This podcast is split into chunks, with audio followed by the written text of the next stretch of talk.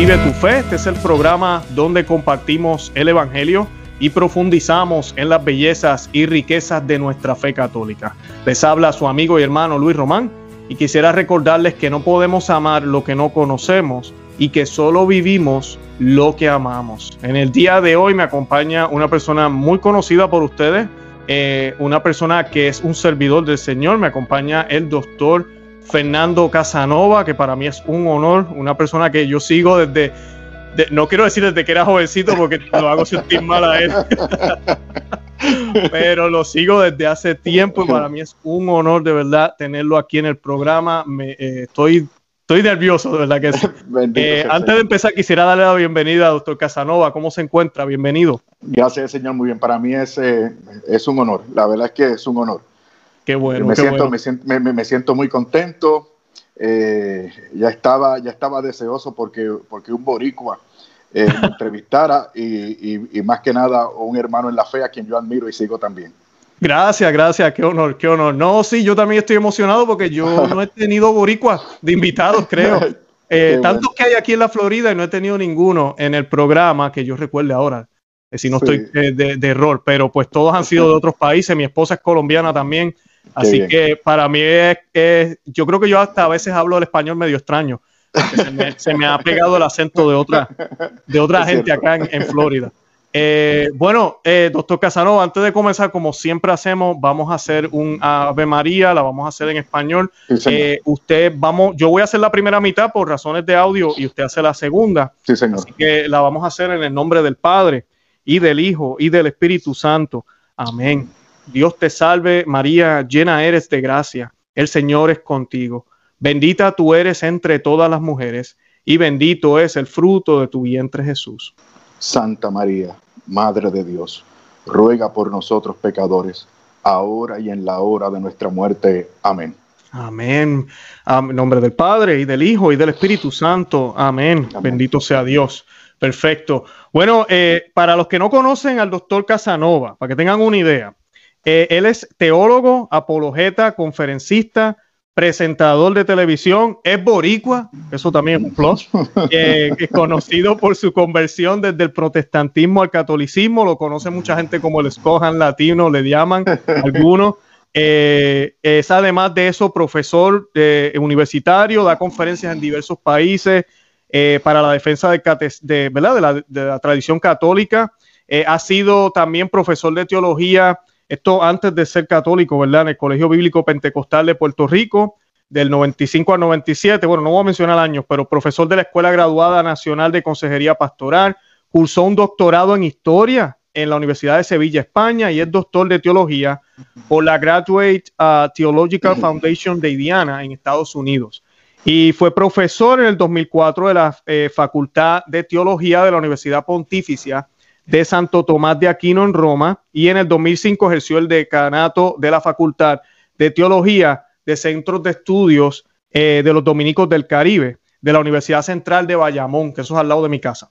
Y pues, bueno, de la casa de mis papás. Y pues fue pastor eh, pentecostal hasta el 2002 y se hizo católico en el 2003, yo me recuerdo esa noticia, y ha participado como conductor en varios programas también en la cadena EWTN, que yo sé que muchos lo conocen pues por ese medio.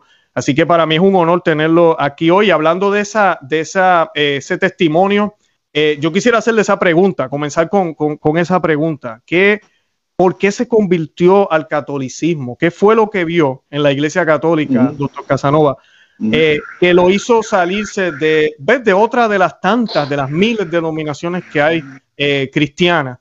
¿Qué fue lo que le atrajo de la Iglesia Católica? Mira, primero fue un dilema pastoral.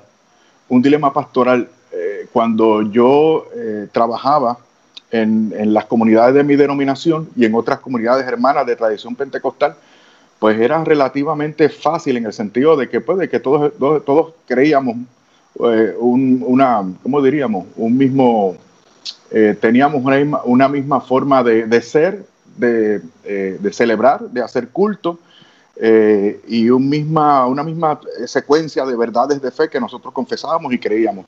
El problema fue cuando eh, se me asignó como, como capellán hospitalario. Allí ya yo estaba sirviendo en una institución que no era eh, una de nuestras iglesias. Y allí me constaté, o sea, no era que yo no lo sabía, pero allí fue que como que caí en la cuenta de que habían otros hermanos de otras iglesias evangélicas que se basaban en la misma Biblia que yo, decían estar inspirados por el mismo Espíritu Santo que yo, sin embargo estábamos divididos, hmm. irremediablemente divididos, o sea, eh, no, y en asuntos medulares de fe cristiana, o sea, no podíamos celebrar el mismo culto juntos. como parte de ese dilema, pues eh, pues yo me encuentro con, la, con los documentos de, incorporación del Consejo Mundial de Iglesia, que es todavía el órgano ecuménico más importante del mundo. Y, me, me, ¿cómo diríamos? Me llamó mucho la atención cuando leí en esos documentos que las principales denominaciones protestantes iniciaban un diálogo para procurar la unidad entre ellos, ya que se, ya que se habían dado cuenta que su realidad de división es un enigma, es un escándalo y es un pecado que atenta contra lo originalmente dispuesto por el Señor y señalaban sobre todo el capítulo 17 de San Juan, que es casualmente el capítulo que vamos a tratar en las misas de estos, eh, eh, de estos días. Mm. Entonces, entonces yo, decía, caramba, esto fue en 1948, todavía no hemos podido lograr eh, la unidad. Para mí era importante aquello porque yo quería ser un buen pastor. Y para yo ser un buen pastor, yo tenía que referir a la gente a la verdad, tú sabes. Pero Ahora, ¿cómo estar seguro? ¿Cómo estar seguro? O sea, si habían tantas versiones, tantas versiones, tú sabes. Y repito, en asuntos medulares de fe cristiana, yo recuerdo una hermana que yo visité de tradición eh, luterana, ella había estado alejada de su iglesia, entonces pues eh, a mí me llamó mucho la atención una mujer brillante, con una capacidad, con una memoria que tenía, este, muy instruida en la, eh, en la Sagrada Escritura en términos de su, de su memorización y yo pensé, caramba, yo no me la estoy robando, ella es de tradición luterana, pero si yo logro ganármela, como decíamos nosotros, que se reconcilie con el Señor, yo, la refiero a una de las iglesias nuestras. Aquí, aquí tenemos una buena maestra de escuela bíblica dominical. Pero así que nada, eh, hicimos la oración del pecador, eh, hice una catequesis rápida eh, y le dije en pocos días, la voy a bautizar. Ella me dijo que no podía bautizarse porque ella había sido bautizada. Yo le pregunté cuándo, ella me dijo que había sido bautizada a los seis meses de edad. A los seis meses de edad. Entonces ahí comenzó el debate y comenzó ella eh, con, las, con las citas bíblicas que sabía del Antiguo Testamento con la circuncisión hasta la promesa de Dios en Cristo para las familias en Hechos capítulo 16, versículo 31. Bueno, tengo que ir rápido. Lo que, pero, pero, me llamó mucho la atención y yo decía, cara, y, y me enteré porque luego investigué, o sea, incluso habían denominaciones protestantes, la más antigua, que bautizaban bebés. Y decía, pero caramba, ni en esto, o sea, en una cosa tan importante, o sea, la ordenanza, porque no era sacramento para mí, pero la ordenanza más importante por la cual después de la fe entramos en comunión con Dios y al cuerpo mítico de Cristo, si no nos ponemos de acuerdo. Bueno, y por ahí fue que comencé hasta que, mira qué interesante, Luis, eh, los mismos textos bíblicos que yo había leído toda mi vida, y de repente comenzaron a, resurgir, a destellar para llamarme la atención, para señalarme eh, la corrección de ese problema pastoral que yo tenía. Ahí fue que, ahora fue que comenzó lo dogmático, que era la división que se corregía con la unidad que Cristo el Señor había querido y establecido para su iglesia. O sea, era una iglesia y podemos ir por el montón de textos bíblicos que ya todo el mundo sabe, que yo cuando digo mi testimonio menciono una retraída de textos bíblicos, pero sobre todo me llamó la atención el capítulo, una vez más, 17 de San Juan, cuando el Señor dice, Padre, que todos ellos sean uno, como tú y yo somos uno, para que el mundo crea que tú me has enviado. O sea, el Señor, el Señor estableció también el criterio de visibilidad que es otro de los atributos de la iglesia que sabemos por la, por la dogmática católica. Entonces, no es solamente una iglesia establecida por el Señor a la que Él le dio perpetuidad y las puertas del infierno no prevalecerán contra ella. O sea, la iglesia siempre ha sido, la iglesia nunca ha dejado de ser invisible. Por, por, eso es que el cisma es un pecado tan grave, tan mm. terrible. O sea, que atenta contra el designio original de Dios en Cristo para que el mundo crea y se salve. Hermano Luis, ¿tú te estás dando cuenta de lo de lo que esto significa?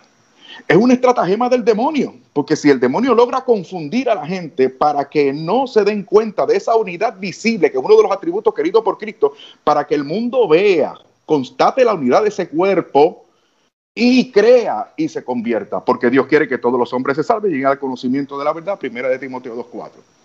O sea, eh, y ese problema me llevó entonces a reconocer las otras notas de la iglesia, como la santidad, la catolicidad, que fue otro tema, otro tema eh, doctrinal que me llamó, que me, que, llamamos, que me llamó muchísimo la atención, porque con la catolicidad, Jesucristo el Señor eh, no rectificaba, este, bueno, rectificaba lo que había, lo que había sido la reducción del plan eh, de salvación de Dios original en el Antiguo Testamento. En ti serán benditas todas las naciones de la tierra. Por eso en los Hechos de los Apóstoles, al principio, en el capítulo primero, versículo 8, en el del versículo 6, perdón, comienzan los discípulos diciendo, Señor, ahora sí vas a instaurar el reino de Israel. O sea, los discípulos volvieron a los chiquitos, aquí ahora, la nación. ¿Y que le dijo el Señor? Esas son cosas que le toca a mi Padre. Preocúpense por, preocúpense por. O sea, ustedes recibirán el Espíritu Santo, vendrá sobre ustedes el Espíritu Santo, y entonces serán mis testigos, donde en Jerusalén, en Judea, en Samaria y hasta los confines de la tierra. O sea, el plan original de Yahvé Dios es que su oferta de salvación, de revelación, fuese para todo el mundo, para todo el mundo. Y con la catolicidad se restablece el plan original de Dios. O sea, entonces descubrí esa otra nota y luego entonces la apostolicidad que me, llamó, me llamó mucho la atención, hermano, y, esto, y, esto está también en peligro en estos días. El criterio de apostolicidad tiene que ver, entre otras cosas, y más fundamentalmente con el criterio de autoridad establecido por el Señor para que la gente no se equivoque. Eh, y después de eso, el tema más importante que fue la Eucaristía. La Eucaristía, porque hermano mío, Luis, yo no sé si, si, si tu opinión eh, de mí va a cambiar esta noche, pero la verdad es que yo no soy tan bueno ni tan inteligente como, la, como, como, piensa mi familia. Porque yo, después de, porque yo después de todo esto, yo decía, no, no puede ser, yo no quiero hacerme católico, yo no puedo hacerme católico. O sea, yo pensaba incluso que me estaba volviendo loco. Yo decía, pero ven acá, pero ¿qué es esto? Entonces, no, entonces los poquitos católicos que yo conocía, no solamente no estaban hábiles para transmitirme lo mínimo de su fe, sino que, sino que incluso algunos hasta me daban la razón. Una cosa increíble. Yo recuerdo, mira, yo recuerdo yo recuerdo a un, a, un sacerdote al cual fui, esto fue un error que yo cometí, porque yo quería instruirme, quería asesorarme, y entonces busqué a un tipo que había estudiado mucho, de estos, de estos, de estos que, eh, que, que son, que son teólogos. Y le dije, eh, padre, yo vengo a que usted me asesore. Después entonces hicimos una conversación, conversación larguísima, quién era yo, de dónde venía, qué era lo que yo hacía. Bueno, al final de cuentas, padre, yo vine aquí porque yo quiero que usted me ayude y me diga qué es lo que yo tengo que hacer para hacerme católico. Y el hombre me desanimó. Eh, pero, eh, es que tú no, es que eso era antes. Eso era antes, decía él. Eh, o sea, ya no, o sea, si tú le sirves, tú le sirves al Señor de igual manera allá como acá es lo mismo. Lo mismo. O sea, pero escúchame bien. Él decía basarse en el Concilio Vaticano II. Luego, luego cuando yo me pongo a estudiar, me, pongo a estudiar, me doy cuenta de que el hombre no se basaba en el Concilio Vaticano II, o sea, ni siquiera, o sea, o sea, me di cuenta de que el hombre no conocía ni siquiera el concilio, el hombre tenía una interpretación del concilio dejándose llevar por algo que llaman ahora el espíritu del concilio. Y después, no, y, no, solamente eso, no había leído un documento que, él me, que él me esbozaba para que yo fuese, que es lo segundo grave, en contra de mi conciencia. Y, y Luis, tú sabes cómo somos los boricuas, tú sabes cómo somos nosotros. Y, yo tengo eso a mi favor, que es la cultura nuestra. Y yo como que se me prendió algo por dentro y le dije, ¿sabe qué, padre? Usted me acaba de convencer de hacerme católico. Y él me dijo, ¿quién yo? Y yo, sí, padre, usted. Y él me, preguntó, ¿por y por qué? Y yo le dije, hombre, padre, sentido común. Si esta iglesia ha perseverado dos mil años, a pesar de personas que testifican de ella como usted, esta tiene que ser la iglesia de Jesucristo. tremendo, tremendo, excelente. No, sé, se lo dije así. Eh, pero, pero después de eso, la Eucaristía. Y yo sé que estoy consumiendo demasiado tiempo, Luis. Eh, no pero te preocupes, va bien, va bien. Tal vez, tal, vez, tal vez debí, haber, debí haberte mencionado solamente la Eucaristía, pero, pero es que lo otro es importante porque me parece que lo que estamos viviendo es muy vigente al sol de hoy. Pero también la Eucaristía y sobre todo la Eucaristía, la Eucaristía. Y el elemento este de la Eucaristía, de los muchos que podemos mencionar, la presencia real la presencia real de nuestro Señor en el sacramento del altar. Yo descubrí que Jesucristo el Señor estaba presente con su cuerpo, sangre, alma y divinidad en el sacramento del altar y que ahora yo tenía conciencia de esa verdad y de que en ese, eh, en, ese, en ese culto establecido por el Señor con rango de sacramento, el sacrificio de la cruz se actualizaba. O sea, un verdadero y único sacrificio que cumplía, mediante la cual se cumplía eh, la profecía de, de Miqueas 1.11. O sea, cuando anuncia aquel sacrificio que no era el sacrificio de la antigua alianza, sino un sacrificio, un sacrificio que iba a agradar al Señor, que se iba a llevar a cabo no solamente en Jerusalén, sino en todo el mundo, e iba a ser protagonizado y participado no por sacerdotes levitas, ni por judíos o hebreos, sino por todo el mundo. O sea, el único culto, el único culto, sabemos que estamos hablando de la Eucaristía, pero eh, permíteme llevarlo de esta manera, el único culto o sacrificio que cumple al sol de hoy, que de hecho lo ha cumplido durante estos dos mil años, es la Eucaristía. este, y, todo el fundamento bíblico, como la intención del Señor, pero en el capítulo 6 de San Juan, con todo lo que podemos decir de ese capítulo 6 de San Juan. Yo recuerdo que en el seminario evangélico, que teníamos una biblioteca excelente, uno de los pisos totalmente dedicado a la Sagrada Escritura. Me asombré cuando, cuando algunos de los más reputados y admirados por mí, exegetas protestantes, reconocían ese, ese, ese, e, e, ese elemento que, apuntaba a, la, intención de la, literalidad del Señor cuando se refería eh, a ese a eso que él estaba diciendo. Podemos hablar de la, diferencia que hay entre Jofage y Jotrogon cuando el Señor en el versículo 53 eh, cambia la forma en la que, en la que él habla de, comer su cuerpo y su sangre, precisamente en el momento en que él era más virulentamente contradecido, tú sabes. Ahora no es solamente el que me coge, el que, el que, el que me come como ingerir, sino el, el, que me, el que me come con avidez, con entusiasmo, con, tú sabes, con eh, y precisamente en ese momento eh, eh, fue que le abandonaron, fue que le abandonaron. En el versículo 54, cuando él dice, y el pan que voy a dar es mi carne por la vida del mundo, mi carne por la vida del mundo. ¿Qué fue lo que murió en la cruz del Calvario? ¿Un símbolo? ¿Una representación? fue Jesucristo el Señor. Eso es lo que Él nos da en, su, en, el, en, el, en, el santo sacrificio de la misa.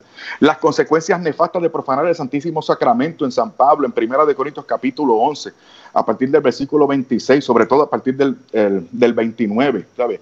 El que eh, eh, quien no discierne, o sea, que diacrinon es la palabra en griego, quien no se da cuenta del cuerpo, quien no reconoce el cuerpo y la sangre del Señor, come y bebe para sí su propia condenación. Por eso hay muchos enfermos entre ustedes, débiles y no pocos mueren.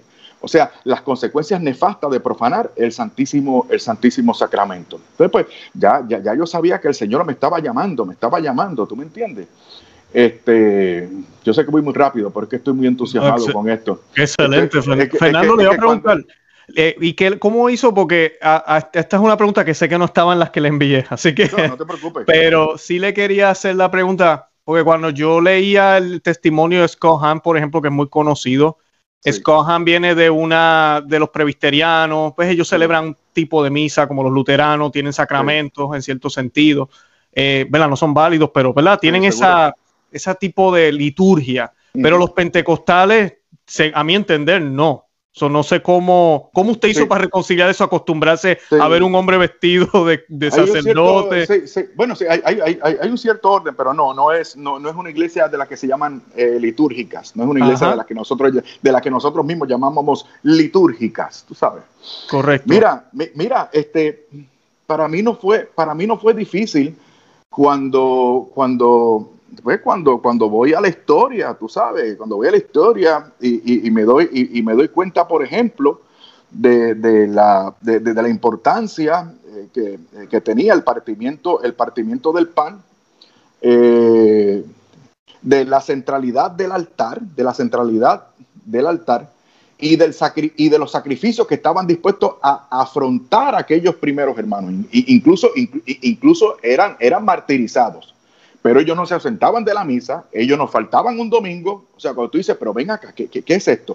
Cuando tú, te, ah, cuando tú descubres, por ejemplo, un testimonio histórico que es realmente formidable, San Justino Mártir, enseguida pasadito el siglo I, o sea, se estaba escribiendo la última línea del Nuevo Testamento. O sea, y él, él le describe al emperador Antonino Pío en qué consistía el culto de los cristianos. Y tú dices, pero ¿qué es esto? Este es el orden de la misa, ¿qué es lo que está pasando aquí? cuando, cuando dice que lleva los panes eucaristizados a los enfermos, tú dices, pero ven acá, esto, esto es la presencia real, ¿tú entiendes? Que, que, que, que queda vigente. ¿Tú me entiendes? Eh, no, y la centralidad del altar, o sea, porque yo recuerdo que nosotros pensábamos que los católicos habían, habían, habían quitado el, púlpito de la proclamación de la palabra o de la predicación y habían puesto el altar para cambiar la cosa. No, no, no, no. De hecho, a veces me, río, ¿verdad? Pero, pero con, con, un poquito de pena. Cuando, cuando escucho a estos hermanos eh, decir que Martín Lutero eh, eh, Martín Lutero eh, quitó el altar y puso el púlpito. Uno va a una iglesia luterana y se da cuenta de que el altar está en el medio. Sí, sigue ahí. sigue ahí el, altar sigue ahí. Nada. Claro, claro, pero lo que hicieron fue... no fue difícil. Claro, qué bueno, qué bueno. No, eh, gracias por eso, porque en, en, en, ese corto testimonio, porque no, que, yo sé que el testimonio de usted, hay muchísimos videos de él, eh, eh, es mucho más, es mucho más y lo que pasó su familia, lo que usted tuvo que pasar, el cambio, porque a veces la gente se le olvida que pues usted está en su carrera, es lo que siempre ha hecho. Es bien distinto cuando yo, por ejemplo, yo que soy eh, yo estudié administración de empresas y trabajo en logística, ese es mi trabajo por 16 años. No, el Señor me ha puesto este canal, no sé por qué, ¿verdad? Tendrá su misión, ¿verdad? Pero eh, no es mi, sustento, es lo que me refiero. Pero si yo tuviera que cambiar lo que yo he hecho, lo que yo estudié, y de momento darme cuenta, diantre, la tenía cerrada. Tengo que cambiar todo, es un riesgo increíble. O sea, estamos hablando también a nivel eh, natural, de, aquí de la tierra también, en financiero, la familia, el dinero, este, cómo hago. Eh, y el Señor, pues nada, el Señor te, da lo que, lo que necesitas. Sí, mira, mira, una vez, mira, una vez uno descubre esto, uno descubre eh, sobre todo la maravilla de ese acontecimiento que no tiene parangón en, el universo, que es la Eucaristía. Todo lo demás es como dice Pablo, todo lo demás es, es, una palabra mucho más fuerte, pero nada. Todo lo demás es como basura. claro, eso mismo es. ¿qué, importa? Mira, ahora que, que formo parte del, de, hace, de hace años del Coming Home Network International, que, que, que es un grupo de, de apoyo que acompaña a pastores y teólogos protestantes en su consideración eh, de la Iglesia Católica para entrar a ella. Nos llegan testimonios, claro, es un grupo de apoyo, tú sabes, este, pero nos llegan testimonios de lo que estos hombres eh, y mujeres están dispuestos a hacer. O sea, hace poco nos llegó un testimonio de un, pastor metodista en una ciudad importante de Estados Unidos, este, que, lo perdió todo. O sea, un pastor metodista, o sea, de, un hombre, de un hombre que ganaba muchísimo dinero. O sea, es una denominación poderosa en los Estados, en los Estados Unidos tú sabes, eh, después de lograr un montón de estudios, porque esa gente tiene que estudiar una maestría en divinidad de, de, de, 100 créditos, o sea, un hombre que, que, esa ha sido su vida, que, ha sido, que ese ha sido su modo de vivir y su modo de vivir bien, y lo perdió todo. Actualmente trabaja a tiempo parcial en un restaurante de comida rápida. Wow. Wow. Pero cuando se trata de la verdad, eh, eh, esa es la parte que a veces los católicos los que nacimos en la iglesia no valoramos. Yo tuve, yo he dado mi testimonio en el canal, yo, yo, estuve así ahora de, adulto, es que he venido a darme cuenta de que realmente es, es, tratar, porque me falta muchísimo, pero tratar de ser eh, un verdadero católico, porque uno es un católico de, de costumbre, porque nací católico, ¿verdad? Mi abuela me enseñó y, y ya. Pero hablando de eso, ¿verdad? A que ahorita mismo estamos en un tiempo de confusión. Usted lo mencionó ahorita, mencionó cisma, eh, no hay duda de que hay una confusión de doctrina. ¿Por qué? ¿A qué usted cree que se debe esto? ¿A qué usted cree que se debe que los laicos y también los religiosos, tristemente, haya tanta confusión? Uno oye diferentes mensajes de obispos. Eh, yo ayer compartía en el programa, por cierto, no sé si le dijeron, yo le compartía en el programa un tuit suyo sobre mm, ah, el, obispo Salvatore Cordelioni, creo que se llama él. Eh, y usted lo recomendaba, yo lo sigo a él también, y pues para darle crédito al obispo, ¿verdad? Pues yo dije, déjame, déjame copiar este tuit de del doctor Fernando Casanova para que la audiencia me crea que esto es un obispo que está defendiendo la fe como lo hizo eh, eh, San Nicolás, por ejemplo, en su tiempo, cuando estaba la crisis ariana. Él fue uno de los pocos que su diócesis no tuvo problema, porque él estuvo defendiendo su, la fe como la tenía que defender. Entonces, pues, eso, es bueno, eso es bueno, perdóname, eso es bueno, reconocer, eso es bueno reconocerlo y, publicarlo para dar ánimo, para que, para que no, para que no mengue nuestra fe, para que no ceda el optimismo, o sea, eh, y la esperanza y la fe en el Señor, tú sabes, que, que hizo que esta iglesia fuera eh, indefectible, o sea, hasta, hasta el final de los tiempos. Y por eso es que me gusta también este, mencionar ese, esos casos de, de, buenos testimonios que nos ayudan para, para reforzar la fe. Claro, claro. Mira, eh, respondiendo a, perdón. No, adelante. ¿A qué usted cree que se debe esta, entonces esta confusión? Mira, es un problema muy complejo y hay muchísimas, muchísimas razones. Ahora, como me dediqué tanto tiempo a la educación teológica, me parece que uno de los problemas, claro, el problema fundamental es un problema de, eh, es un problema de, ¿cómo diríamos? Un problema de no estar consciente de que nosotros estamos llamados a la santidad. O sea, eso es la que, o sea, el, buenismo, el relativismo, el da lo mismo, es igual, que más da, no te preocupes, ¿tú me entiendes? Un pelagianismo, tú sabes, haz lo que tú puedas, y tú sabes, este, eh, las monjas que salgan del convento y se pueden atender a los enfermos, tú sabes, misericordia quiero, no sacrificio, o sea, sea, dando una sentencia para, para relativizar, para aguar la fe, ¿tú me entiendes? Para desvirtuar la fe. E, e, eso ya es eh, la cuestión de la, de la santidad. Otra cosa, como lo había dicho, como ya lo había dicho el Papa Emérito Benedicto, cuando, cuando identifica la el, problema o los problemas litúrgicos como, como, un, como una razón eh, poderosa o como una razón fundamental para entender las deficiencias que actualmente pueden tener algunos, de hecho tienen con respecto a la fe y a la doctrina y a la verdad revelada.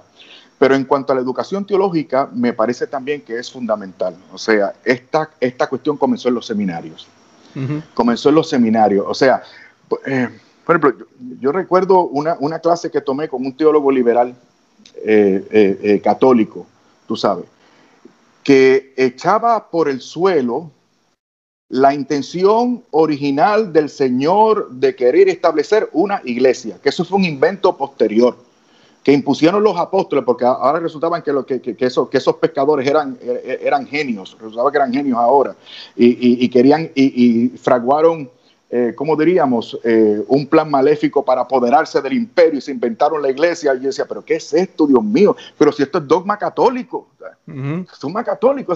y, una, y fíjate unas cosas, eh, Luis, esto te lo voy a decir a ti, no se lo digas a nadie. Cuando en ese, en ese momento fue que yo me di cuenta que la razón por la que el Señor me permitió este, haberme criado como, como pentecostal y no, y no como católico. En el sentido, no te escandalices, en el sentido de que como pentecostal nosotros creíamos, claro, no teníamos la, noción correcta y total, integrada de la doctrina, eh, de, la, la, revelación, de la integración de la, de, la revelación y de la autoridad apostólica. No teníamos nada de eso, pero creíamos en la inspiración eh, plenaria y, verbal de la escritura. O sea, y creía en ese sentido de que la intención del Señor fue establecer, querer y acompañar a una sola y única iglesia. O sea, cuando tú cuando tú crees, cuando tú reconoces, cuando tú aceptas la doctrina revelada, lo querido por Cristo, tú lo acoges. Y tú como teólogo profundizas en eso, que eso, eso es lo que nos ha, mira, eso es lo, ahora que tú, que tú lo mencionaste, eso nos ha enseñado, eh, no, que lo haya enseñado él, pero que lo ha constatado eh, Scott. O sea, Scott por ejemplo, eh, nos ha demostrado que, no que tú no tienes que ser un hereje para lograr, para lograr vender libros y ser famoso. O sea, él se puso a investigar y se dio cuenta de que los padres, de que los padres de la iglesia, los más versados en la escritura, cuando estudiaban y enseñaban el libro de Apocalipsis, descubrieron que el libro de Apocalipsis había sido escrito en clave eucarística. ¿Sabes? Y comenzó por ahí y sacó la cena del cordero. Sí, ese libro es excelente, ese es uno de mis favoritos. Eso es lo que estoy diciendo, o sea, cuando tú eres un, si tú eres un tipo brillante de verdad, tú no tienes que ser hereje para llamar la atención, tú lo que tienes que profundizar en la Sagrada Escritura y redescubrir esas cosas y ponerla en términos que la gente la pueda entender, ¿tú me entiendes? Eh, y, y, eso nos enseñó, bueno, nada, para para terminar la, eh, la respuesta, me he dado cuenta de, eso, en términos de, cómo se llegó a malversar o a abordar de forma trivial eh, la, eh, el depósito de la fe. El depósito de la fe. O sea, y no solamente eso, sino también la disciplina en los seminarios y ese tipo, y ese tipo de cosas, ¿no? La, desatención, la falta de, de supervisión en este tipo eh, de formación. Pero nada, me parece que esas han sido las tres razones eh, más importantes para mí, porque tienen que ver más directamente conmigo, aunque yo reconozco que el problema es mucho más complejo y mucho más generalizado. Claro. Eh, Fernando, le pregunto entonces, para nosotros, un católico regular y los sacerdotes que nos ven, porque nos siguen muchos sacerdotes, yo sé que a usted lo siguen muchísimos sacerdotes, yo voy a, compartir también el enlace del canal del doctor Fernando Casanova, porque pues lo que le habla tiene es exactamente eso, tenemos que formarnos, tenemos que conocer las Sagradas Escrituras, la tradición y el magisterio de la iglesia, que, es indefectible, que es infalible, ¿verdad? De eso no hay duda, independientemente de que durante toda la historia hayan habido buenos y malos pastores, porque eso siempre ha pasado. Seguro. Y pues, eh, ¿qué podemos hacer? ¿Cómo yo, como laico, puedo discernir? Y me da pena decirlo porque yo lo digo en mi programa muchas veces, Estamos en una época que lamentablemente no todas las parroquias católicas son iguales, lamentablemente. ¿Cómo uno discierne qué cosas usted le aconsejaría a los que nos ven? E incluyendo sacerdotes tal vez con sus obispos, lamentablemente. Estamos en obediencia, pero no, la obediencia absoluta solamente se la debemos a Dios. ¿Cómo yo puedo discernir si hay corrientes modernistas? ¿Qué, qué cosas yo debería tener en mi, en mi mochila, podríamos decir? Para que cuando vengan esas corrientes modernistas yo las pueda identificar rapidito y no caiga yo en el error o me confunda con, lo que, con lo que debo creer. Mira, yo no puedo decirle eh, eh, a la gente que, busque un centro de educación teológica este, eh, ortodoxo. Porque cuando ellos van a sus dioses y buscando eso, se meten en cualquier lugar porque, porque la mayoría de la gente no, no tiene los criterios para diseñar, darse cuenta que es ortodoxo, que no lo es. ¿Tú me entiendes? Eh, de, repente, como me ha pasado a mí, pues, pues, pues resulta que, un medio más o menos equilibrado, más o menos conservador, pues, pues admite la presencia de un profesor visitante, pues porque es famoso, aunque, aunque no crea y diga lo que es incorrecto. ¿Tú me entiendes? Entonces, entonces yo me veo ahora mismo en ese, en ese, eh, en ese dilema para hablar contigo. Yo, a mí, se me ocurre decirte, no que se me ocurre porque lo he pensado, lo que le he dicho eh, a otros hermanos. Y creo que esta es la primera vez que lo hago público. Pero estamos en un momento tan crítico que yo creo que yo sería irresponsable si no lo digo. Lo voy a decir. Busquen comunidades en las que ustedes puedan celebrar y formar su fe de forma correcta. Si usted percibe falta de respeto, relajación de la moral, de la doctrina, es un chiste, este, eh, el, cura es un entertainment, este, da lo mismo, no guarda los detalles, porque el amor se demuestra en los detalles. Porque el problema que tenemos nosotros es que, por ejemplo, tú estás enamorado, tú guardas los detalles, tú quieres al Señor, tú quieres lo correcto, porque tú quieres servirle correcto, porque de esa forma tú puedes servir al prójimo de forma correcta, entonces tú eres un fariseo. Hombre, no. Pues. Entonces, entonces tenemos, tenemos que, dentro de esto que estoy diciendo, tenemos que ser fuertes, tú sabes, desarrollar una piel eh, eh, eh, gruesa. Si usted sabe a conciencia de que usted no peca de escrúpulo y que usted está haciendo lo mejor para salvar su alma y para atender las almas de su familia, por la cual usted va a tener que responder, porque usted quiere ser un buen cristiano para dar testimonio, para no escandalizar al prójimo y quiere formarse bien, para ser apostolado y ganarse a los demás. No, estamos, no, no, estamos obviando el elemento de, misericordia, pero de una correcta misericordia. ¿sabes? Porque nosotros no solamente que nosotros queremos informar bien a la gente. Para eso, ir a una comunidad donde se respeten estos elementos, donde, donde se crea en la revelación, ¿ok? Donde se nos forme en la fe, donde haya una homilía en la que se conecte los textos bíblicos y se aborden los textos bíblicos desde la doctrina, no de forma independiente. Yo sé que me estoy, tal vez me estoy adelantando a otra pregunta, ¿tú me entiendes? Pero ¿sabes? que se conecte, o sea, que, que, se entienda la fe cristiana integrada, como me gusta enseñar, no fragmentada ni contradictoria. Porque si usted está en una comunidad donde se enseña que esto contradice lo otro y de que esto no tiene que ver con lo otro, usted está sembrando protestantismo en la mente de las personas. Porque el protestantismo consiste precisamente en eso. El la mente protestante es, es por fe, o es por obra? Ay, qué dilema. Tengo que escoger la fe. No, hombre, no. Una mente católica que dice, es la fe que obra por la caridad, Gálatas 5, 6. Entonces, mm. no sé si me estoy complicando, pero o me, o me, estoy defendiendo porque tal vez sea un poco polémico con esto, pero, pero me gusta, por lo menos a mis amigos, me gusta hacerle. Y yo lo practico también, yo lo practico también. O sea, mira, yo, yo, yo, cuido con quién, con quién. Cuando un hijo mío me dice que, que, que, tiene, que tiene que confesarse, yo le digo, espérate, yo te busco el cura. Claro. Yo te busco el cura, no te veo. No, que yo dije, no, que, no, que el padre tal es tan chévere, que el, y yo, no, hombre, no, por favor. Ya, ya, tuve un problema con un amigo mío que lleva un, tenía un, hijo adolescente que tenía problemas con, con, actos impuros y allá le pasaron la manita. Eso no es nada, eso es parte del desarrollo. Al contrario, es aconsejable que lo practique porque de esa forma tú, tú dices, pero ven acá, pero ¿qué es esto? O sea, es un adolescente, adolece ponle que no sea mortal lo que está haciendo, ponle que, o sea, pero tú tienes que formar, tienes que formar esa conciencia, tienes que transmitir el dato correcto, tú sabes, tú tienes que saber que eso, humanamente hablando, eso tiene, y, médicamente hablando, eso, eso genera unos daños eh, terribles, por no decir horrendos, ¿tú me entiendes?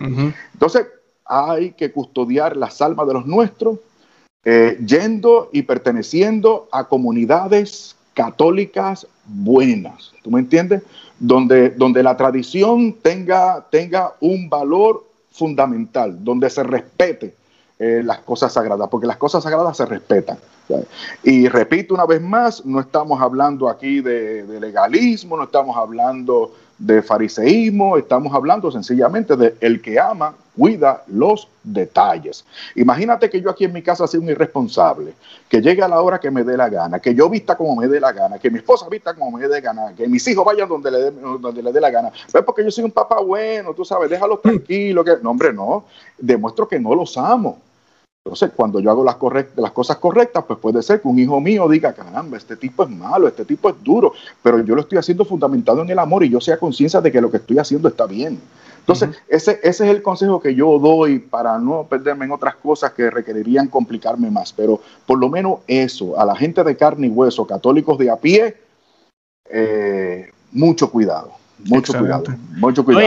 independientemente de los pastores que hayan y lo que esté pasando, ¿verdad? Porque es triste también, a veces la gente tienen el problema, yo diría, tenemos el defecto de siempre buscar a quién echarle la culpa. Y cuando, como dijo usted muy bien, eh, Fernando, como dijiste tú, discúlpame, me, vas a regañar, como dijiste eh, la, yo no puedo, cuando estemos en la, al frente de nuestro Señor para, para ser juzgado, yo no puedo decirle al Señor, pero es que el sacerdote que me diste, es que el obispo, el papa, el otro, aquel, lo otro, no, o sea, eh, es nuestra responsabilidad y tenemos que también nunca olvidar que si hay confusión en la iglesia, adivinen qué, es culpa también de los laicos, es culpa de nosotros también, porque nosotros no estudiamos, no nos interesa, no investigamos, o, o, de por sí escuchamos algo que es falso y decimos, ay, por fin están diciendo algo que a mí me gusta. Eh, Entonces nos vamos con esa línea. Tenemos la culpa todos. El, donde hay confusión ahora en la iglesia, todos pertenecemos al mismo cuerpo. Todos. Nosotros no estamos separados. Y donde uno sufre, sufren todos. Y lamentablemente todos estamos sufriendo por las cosas que hemos dejado de hacer. Seguro. yo creo que es hora de comenzar a hacerlas. Y si hay un ministro, Un, señor presbítero o un señor obispo que no sé, que, que, no haga las cosas bien, pues ellos responderán al Señor y hay de sus almas, ¿verdad? Hay de sus almas. O sea, este, pero, pero yo tengo que responder por los míos, yo tengo que responder, tú sabes, tengo que, tengo que hacer las cosas según mi conciencia y nada, y entonces nada, y, y colaborar con los buenos y animar a los buenos, tú sabes, este, animar a los buenos, que se sepa que están acompañados y que están respaldados. Amén, amén, claro que sí. Eh, hablando de crisis también, lamentablemente, como yo decía, muchos le quieren echar la culpa a todo el mundo. Eh, yo sé que hay muchas cosas, usted sabe que yo las cubro a veces en el canal que están pasando desde el Vaticano, noticias aquí, noticias allá. Pero una de las cosas que yo siempre digo en mi canal, eh, que a veces la gente me tienen a mí un sello, yo no sé por qué, de que yo soy antipapa y yo no soy antipapa para nada, el Papa es el Papa Francisco y nosotros tenemos que orar por el Papa Francisco. Tenemos que, estar con él eh, en la manera en que podemos. ¿Que ¿Cuál es la manera en que podemos? La participación de la misa. Todas las misas se ofrecen por el Santo Padre y nosotros tenemos que orar por él. Esa es nuestro deber. Eh, independientemente de que, mira, sí, hay unas cosas que tal vez estamos en desacuerdo, que están extrañas, que, que, está pasando aquí y allá, pero nuestro deber como católico ese debe ser. Pero yo quería hacerle esa pregunta a usted también, porque hay mucha controversia. Eh, yo creo que eh, la iglesia americana como tal, yo que vivo aquí en Florida, como que están todos un poco más claros en, términos de, la postura que debemos tener en círculos tradicionales inclusive. Sabemos que estamos despiertos, sabemos lo que está pasando, pero no, mira, tenemos papa y hay que orar por él. Eh, pero en los hispanos hay unos canales por ahí que, que a mí me tienen ya yo creo que han hecho mucho daño y a veces yo escucho cosas muy feas en contra del Papa. Y, y, eso no es el deber de un católico. Eh, yo quisiera que tal vez si usted podría en unos minutos, tal vez pues, explicarnos cuál es el deber de nosotros. Sabemos que no todos los papas podemos mirar la historia, no todos los papas son santos o fueron santos. Y pues, ¿qué, ¿cuál debe ser la actitud de nosotros, independientemente de lo que esté pasando, que a veces es confuso actualmente? ¿Cuál es el deber de los católicos? No, incluso hay, historiadores de la iglesia que, han hecho como, un saldo de la cuestión allá durante la herejía arriana. Eh, y, ellos, mismos, ellos mismos se sorprenden este, cuando, cuando descubren que la mayoría de los obispos en un momento dado eran arrianos. Eh, sí, la mayoría. no, eran, católicos, eran herejes. Era San Atanasio contra el mundo entero. Contra el mundo entero, sí. Atanasio, ya. cállate, todo el mundo está en tu contra. No, yo estoy en contra de todo el mundo. Sí. Y, triunfó la ortodoxia. Este, el, padre Javier Olivero, eh, Oliverio Olivero, ¿cómo que se llama el amigo de nosotros? El, padre. Eh, sí, padre Javier Olivera Olivera, Olivera, él, mismo. me, llamó la atención de un, texto bíblico que él mencionó en 2 de Corintios capítulo 11, me parece que el versículo 19, cuando el apóstol San Pablo eh, reconoce de que es hasta necesario, no está diciendo que es bueno, sino que es necesario que surjan divisiones, aunque la palabra en griego es herejías, entre ustedes para que se ponga de manifiesto quiénes de ustedes son de virtud probada. Wow. Fíjate que qué interesante. Caramba, claro, no es que esté bien, eh, eh, nos entristece muchísimo, estamos sufriendo muchísimo y es bueno que suframos, porque esto, estas oraciones y estos sacrificios y esta militancia y esta fidelidad que estamos, que, estamos, que estamos teniendo es precisamente lo que va a sostener a la iglesia, según el mismo eh, Henry, Newman, Henry Newman decía. O sea, o sea eso, eso para, ir por ahí, o sea, eso para, para, para proyectar optimismo, tú sabes. O le creemos al Señor o no le creemos al Señor, tú sabes, y las puertas del infierno no prevalecerán contra ella. ¿Le creemos o no le creemos? ¿eh? Ahora, eso es para que suframos, hagamos sacrificio, oremos por la iglesia, para que la amemos más, para que, como dice el, apóstol Pablo, para que se pruebe quién de nosotros es de virtud probada. Y en esto crezcamos también, porque la mortificación es la, la, mortificación es la oración de los sentidos, ¿tú me entiendes? Este, y, el que, y el que ama sufre. ¿me entiendes? Y, y, cuando, y cuando nosotros vemos algunas cosas que nos preocupan del ministerio del Papa Francisco, pues eh, lo hacemos porque lo amamos, nos dolemos porque, porque lo amamos, porque lo queremos, porque oramos por él. Eh, a mí me gustaría saber, sin juzgar a nadie, ¿sabes? Eh, ¿quiénes de esos que lo, que, que, que, que, lo aplauden y lo interpretan mal, oran tanto por él como nosotros, ¿tú me entiendes? Ah, eso es cierto. Otra cosa, es una cosa que, otra cosa, otra cosa es que yo trato de explicarle a veces a, a los que están en la, en la academia, el Papa Francisco es, es, es pastoralista, él, él no es teólogo. en, ese sentido, claro, eso no es excusa para, eh, eh, para ciertas cosas, tú sabes.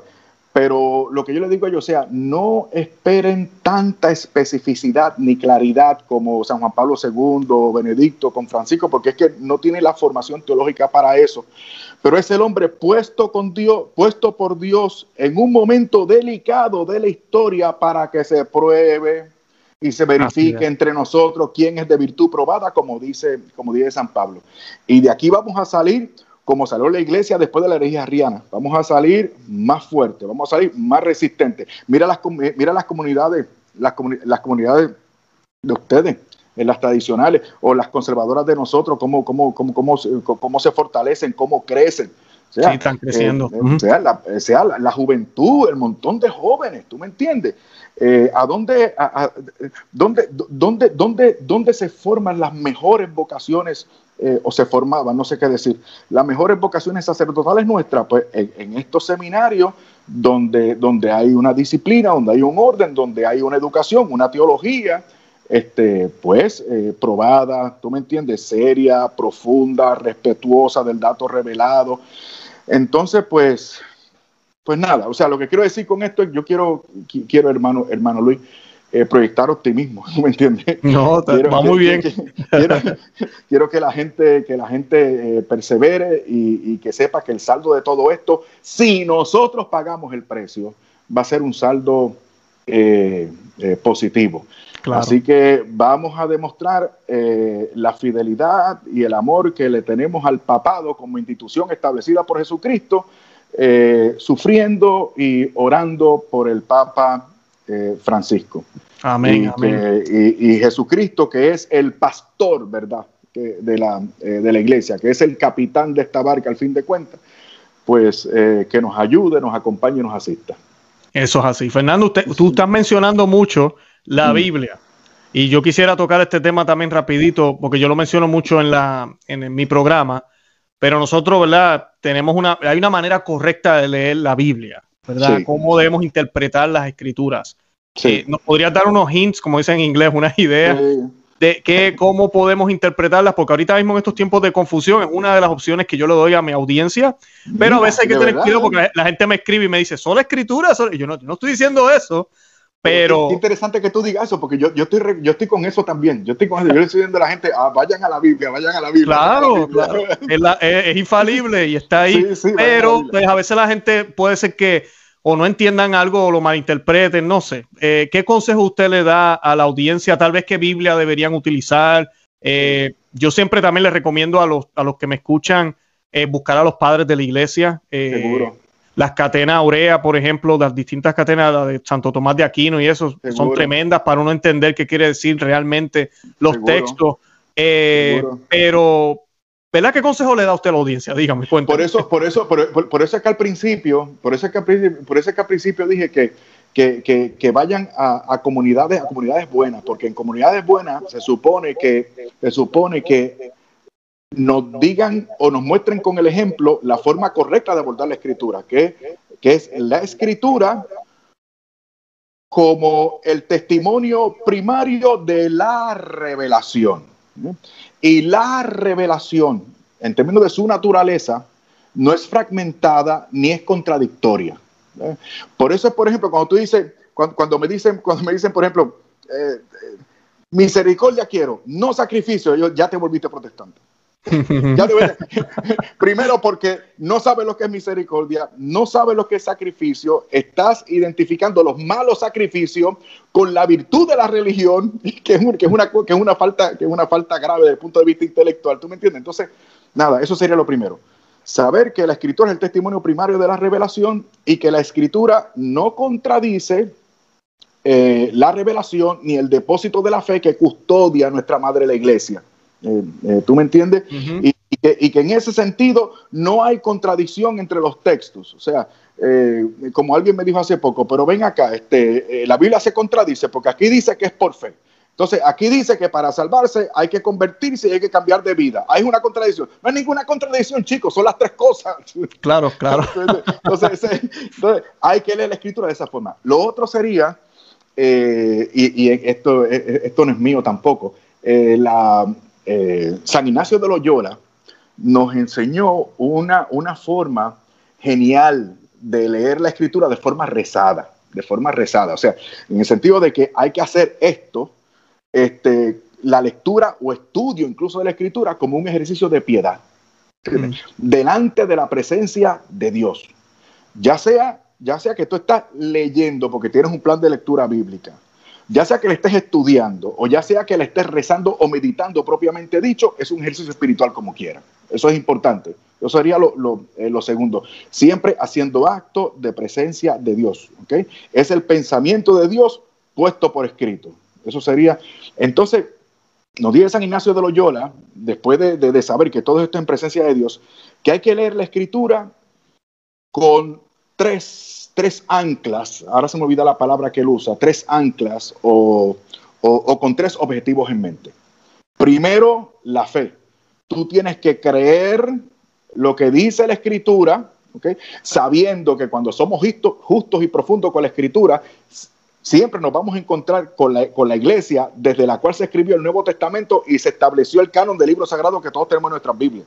O sea, por eso, o sea, por eso es que en la Biblia, ah, por eso es que me gusta decir a veces, en la Biblia no hay nada que justa y rectamente interpretado contradiga eh, las enseñanzas de nuestra madre la iglesia en cuanto al depósito de la fe, las verdades reveladas. Entonces, uno tiene que creer, o sea, o sea, ejercitando esa virtud teologal de la fe, por la cual nosotros creemos en Dios y en todo lo que Él ha revelado por la sola autoridad de Dios, que no puede engañarse ni engañarnos. Si tú lees la escritura y la rezas desde esa perspectiva, tu fe siempre va a estar fortaleciéndose, tu fe siempre va a estar, eh, va a estar creciendo.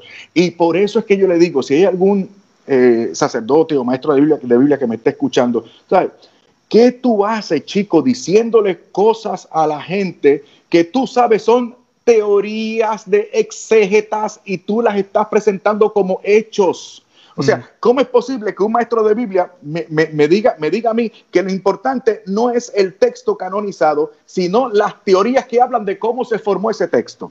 Ay, por favor, sí. De, manera, de, manera que la, de manera que la escritura es el, resultado pues, de, unas corrientes inconscientes de unos tipos que, que, que expresaron su psicología o su, eh, o su historia o sus intereses políticos, ese montón de cosas. No, no, no. Este es el texto canonizado, este es el texto sagrado. ¿Tú me entiendes?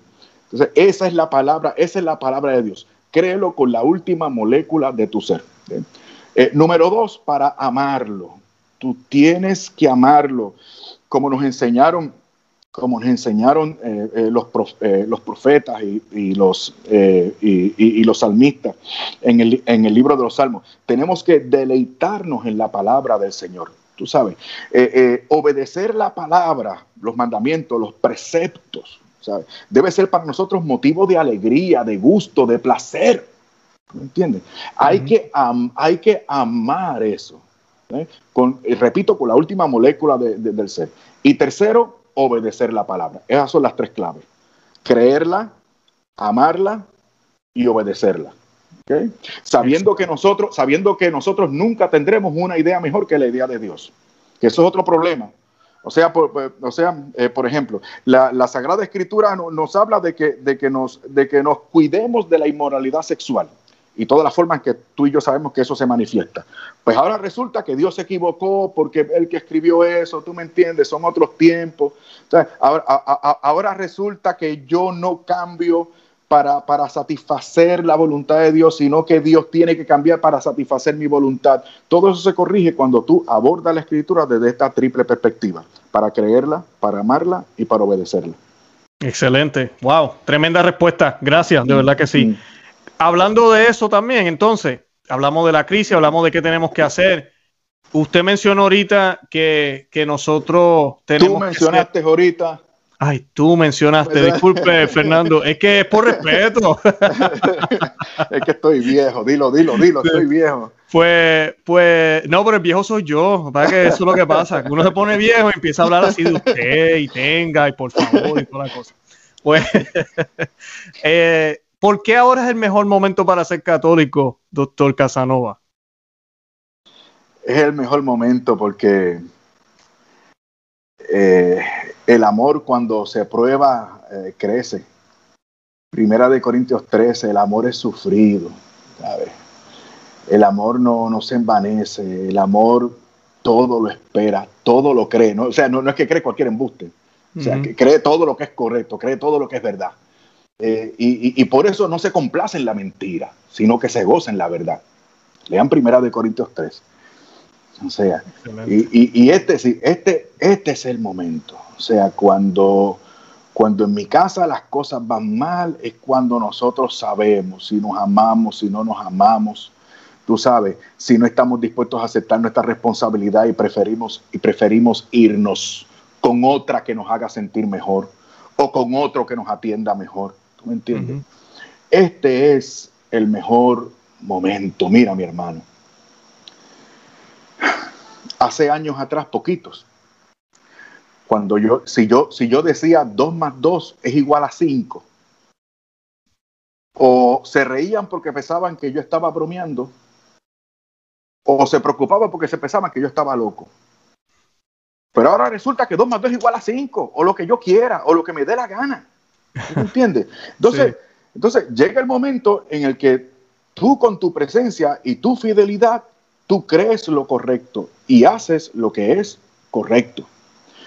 Y lo correcto, o sea, y lo correcto no siempre me va a convenir desde el punto de vista eh, meramente eh, humano eh, o materialista. Pero sí yo sé que me va a enriquecer espiritualmente. ¿Me entiendes? Y, y por eso es que nosotros sufrimos con la iglesia, sufrimos con la iglesia. Y por eso es que este amor nos hace listos, no nos hace tontos. No nos hace tontos. O sea, cuando, cuando, cuando hace poco un familiar eh, protestante me dijo, ¿qué tú haces en esa iglesia? Y claro, como yo sé, yo le digo, no te creas que las tuyas van muy bien también. Pero sí, no te creas que las tuyas van muy bien, pero tú, tú, tú sabes que tienen problemas también. Pero, pero, pero al fin de cuentas, este amor nos hace listos, nos hace inteligentes, no, no, no, no, no bobos, ni ilusorios, ni, ni, ni escapistas. Eh, y nosotros sabemos, por ejemplo, que cuando yo me preocupo, por ejemplo, doy un ejemplo, cuando yo me preocupo, digamos, por ejemplo, cuando yo me preocupo porque, pues porque, a ver, por el sacerdocio femenino, esa puerta está cerrada, pues, pues, yo sé que no es cuestión del sacerdocio femenino, porque yo amo, por lo como yo amo tanto a Dios, yo comprendo las maquinaciones del enemigo. Yo comprendo. No es el sacerdocio femenino lo que quieren, es el sacerdocio de género. Eso es lo que quieren. Mm. Eh, eh, es, que, es, que, es que en el futuro, es, que en el futuro nos van a enviar una carta con una directriz de que no podemos llamar al, sacerdote padre porque ya nos demandaron, porque uno se sintió, se sintió insultado. Eso es lo que, eso, eso es lo que va a venir. Y otras cosas podría venir y otras cosas muchísimas más que son gravísimas y que yo no quiero, ¿verdad? Y, y, que no quiero seguir detallando. Este, pero lo que te quiero decir es que cuando tú amas a la iglesia, tú te das cuenta de los peligros que corre. Y eso hace que tú te aferres más a la iglesia. Mm. Porque tú sabes que tú no te puedes realizar como cristiano en ningún otro lugar. O sea, e, el, pobre hermanito bautista que no va a ir a misa el próximo domingo, el, pobrecito no comete pecado mortal, el pobrecito no, no, no sabe. Pero a mí se me ha dado más, por lo cual yo voy a tener que responder. ¿Tú me entiendes? Entonces, mi responsabilidad es mayor, mi responsabilidad es mayor. Por eso es que en este momento, hermano, que me están escuchando, es el momento en que la fe está siendo probada. Es el momento en que la virtud de la esperanza está siendo probada, porque la virtud de la esperanza es esa por la cual nosotros aspiramos a los bienes eternos. Entonces, ¿de qué estamos pendientes? ¿De las cosas de arriba o de las cosas de abajo? De las cosas de arriba. Por eso estamos promoviendo y santificando las cosas de abajo. ¿Tú entiendes? Mm. Entonces, ¿cómo tú vas a hacer eso fuera del sacramento histórico de salvación para santificar el mundo. La iglesia, que, si permítame la expresión, la, iglesia que es el frasco que contiene la sal que hace que este mundo no se acabe de podrir. Entonces, ¿qué, tú te vas a ir de la iglesia para vaciar, para vaciar el frasco de sal? Entonces, este es el, este es el momento, este es el momento. y nada, les animo a que permanezcamos eh, fieles eh, y firmes porque eso es lo que nos toca. Y como tenemos la mirada de las cosas de arriba, nosotros sabemos que esto aquí abajo es perecedero. Y que, al fin de cuentas, y que al fin de cuentas, por lo que nosotros hagamos ahora, vamos a estar respondiendo por el resto de la eternidad. Así es, así es. Gracias, doctor Casanova, de verdad que sí. Eh, yo quería aprovechar el canal suyo de YouTube, se llama eh, Fernando Casanova, ¿no? El nombre de usted. Sí, sí, Fernando, sí, sí, Fernando Casanova. yo voy a... Fernando Casanova. Fernando Casanova. Yo voy a colocar el enlace en la descripción del video para los que los, por primera vez están conociendo al doctor Fernando Casanova. Puedan ir y buscar el canal. Los que no se han suscrito de mi canal, vayan al canal del doctor Fernando Casanova y suscríbanse. Excelente material que comparte él semanalmente. Ah, también está en los medios sociales, mucho más activo que yo, eh, donde coloca muchísima información por Instagram, también por Twitter. Eh, de verdad que es excelente, así que síganlo. Gracias a Dios. Eh, en conclusión, para irnos despidiendo, ¿algo más que quiera añadir? No, solo que, eh, te agradezco mucho que hayas hecho la referencia del, canal porque queremos desarrollarlo. De hecho, en el canal estamos haciendo algo eh, que, tratamos en esta, en esta entrevista, por la cual te agradezco, cuando hablábamos de, de, abordar la escritura de forma integrada y no fragmentada en comunión con la iglesia, el depósito de la fe, eso mayormente es lo que estamos haciendo en el, en el canal. Estamos, eh, mucha Biblia, mucha Biblia, mucha Biblia, este, desde una perspectiva eh, correcta. No hablamos sobre versiones de la Biblia ni nada de eso, así que mira a ver lo que vamos a hacer en el futuro. Qué bien, qué bien, ¿no? Excelente. De verdad que lo admiramos. Ya le dije al principio del programa, eh, siempre desde, desde, no voy a decir desde pequeño, pero desde cuando estaba un poco más joven, yo recuerdo haber escuchado mucho de, los de los audios y de los videos y verlo por, por medios sociales también. Eh, me daban CD. Yo recuerdo uno de los suyos de la música protestante que usted hizo y ah, estaba promoviendo a Son by Four. Ah, eh, no, era excelente. Yo recuerdo que, por culpa del audio hasta controversia hubo en el grupo. Yo me acuerdo. Pero son buenísimos. Es eso lo que uno necesita, esa claridad y esa fidelidad a, lo que es correcto y lo que es la verdad. Y siempre yo he visto eso en usted y por eso pues para mí es un honor haberlo tenido aquí. Ojalá no sea la última vez. Ojalá lo podamos tener de nuevo. Y, y nada, pues yo entonces me despido. Ya llevamos una hora. Yo quisiera seguir hablando, pero no, no podemos seguir.